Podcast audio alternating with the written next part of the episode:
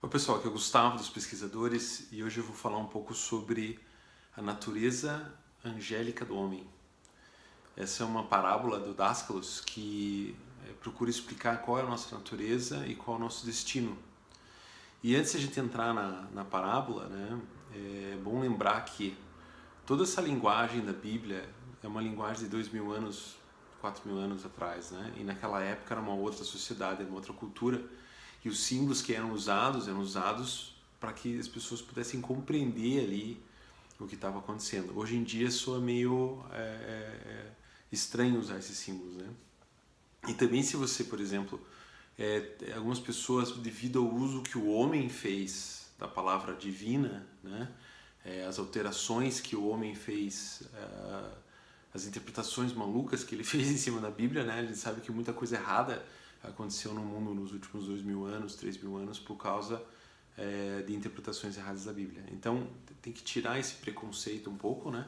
Lembrar que o Dásculos era um místico, né? Um místico, normalmente, ele não faz parte de nenhuma religião com dogmas e hierarquias, assim, né? Existem princípios, é claro, mas você não... É, não é, não, é, não é como, por exemplo, muitas religiões tentam fazer, né, de criar instituições de poder, etc., e dominação do, do próximo, né?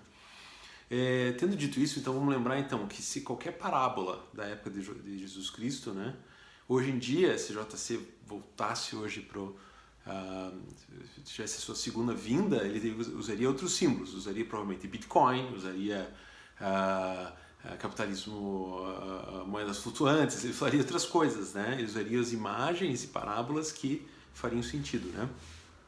Então vamos à parábola, né? Então tem uma parábola muito famosa que é a parábola é, do filho pródigo, né? Não sei se vocês lembram disso na época da, da catequese de vocês, mas é a parábola onde é, é, o pai, né, o senhor do reino, tinha dois filhos e um desses filhos fala: pai, o saco cheio de ficar aqui, você não sabe de nada, eu vou andar pelo mundo e fazer a minha.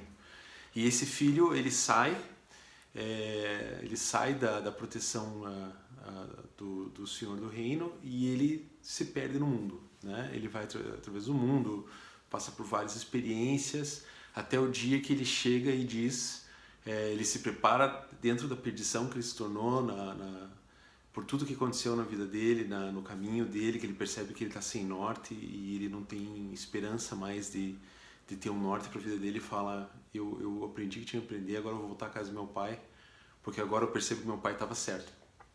E ele retorna à casa do pai. E nesse retorno quando ele chega à casa do pai é, é, o senhor né esse senhor fica muito feliz com o retorno do filho pródigo né? E ele manda daí abater um bezerro e faz uma grande festa e o outro filho dele, que sempre esteve lá do lado dele, fala: Pô, você, eu fiquei aqui o tempo todo do teu lado, eu fiquei aqui seguindo tuas, tuas premissas, você nunca fez festa para mim, né? Então é interessante que o Dastos interpreta essa, toda essa imagem com o seguinte, né? Que o irmão que fica na casa do pai são os anjos. É, você não precisa usar essa palavra anjo se anjos te incomoda. Imagine assim como seres alienígenas de luz, tá? Ou seres em física quântica numa dimensão muito alta de luz, né? É, esse, esse irmão, esse anjo, ele sempre ficou do lado do pai. Ele nunca, ele nunca entrou no mundo da divisão, da separação, e ele não sabe o que estar distante do pai. E o filho pródigo, o filho que se perde no mundo, somos nós. Somos nós. Nessa parábola, né, o ser humano é irmão dos anjos. Nós somos como se fosse uma classe de anjos, irmã a dos anjos, mas nós escolhemos é, descobrir o que é a separação do pai, o que é estar separados do pai. E isso a gente escolhe daí por livre espontânea vontade, por, abrir, por livre-arbítrio, cair no mundo da separação. E nesse mundo da separação, onde a gente vem e não entende nada, começam os ciclos de encarnação e os ciclos de sofrimento, né? Pela, pela ilusão de separação, pela ilusão, todas as ilusões que tem nesse plano. E até o momento que essa consciência, depois de tantas, a sansara, de várias encarnações, chega e diz, sabe uma coisa, eu vou voltar para casa do meu pai e a gente começa aí o nosso caminho de busca, de busca de volta a casa. E é claro que não é uma coisa de uma encarnação só, né? são, são várias encarnações para você conseguir é, é, crescer a tua consciência e tomar consciência novamente de quem você é, né?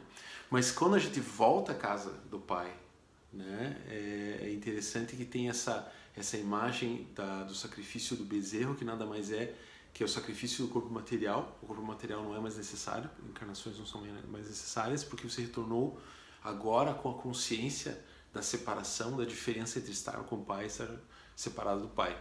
E nesse momento, na parábola, né, o Senhor Pai dá ao Filho um anel, que significa a eternidade, o conhecimento da união. Enquanto que o anjo, o irmão anjo, não tem, né? Porque o irmão anjo, os anjos, eles nunca saíram, nunca saem em união com Deus. Então eles não sabem o que é não estar com Deus. E nós, seres humanos que escolhemos cair no mundo, é, passamos por essa experiência. Então a gente tem esse diferencial na nossa classe, por assim dizer. É, eu gosto muito dessa, dessa parábola e essa parábola faz a gente pensar é, aonde que a gente está nessa história, né? Será que a gente está caindo? Nossa, nossa vida está caindo, né? Cada vez mais perdido no mundo? Ou será que a gente está subindo já? A gente está procurando é, é, aumentar nosso nível de consciência e, e encontrar um caminho uh, espiritual na Terra? Então, uh, a parábola do filho pródigo é um dos ensinamentos mais básicos do Dascalos. É, ele faz você também pensar também se nós somos também anjos, é, quais seriam os nossos é, poderes, por assim dizer, né? O que seria, o que é ser filho de Deus, né?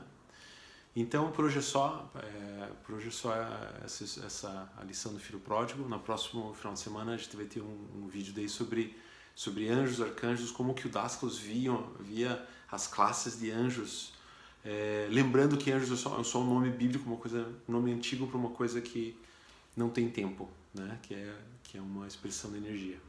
É isso aí. Até mais, gente. Tchau, tchau.